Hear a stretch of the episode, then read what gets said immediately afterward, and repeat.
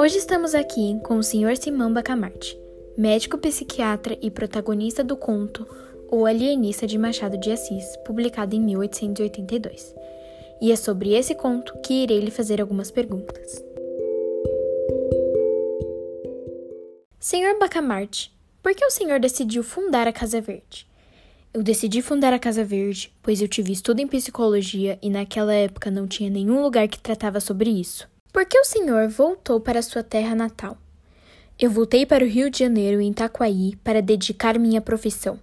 E por último, como você começou a perceber que estava errado empreender todos que haviam desvio de conduta e personalidade? Eu comecei a perceber que estava errado, pois todas as pessoas que no começo estavam do meu lado agora estariam contra mim, e com muitas análises percebi que quem deveria ser internado era eu mesmo. Espero que tenha gostado da minha entrevista com o Dr. Simão Bacamarte. Obrigado por ouvir esse podcast até o final.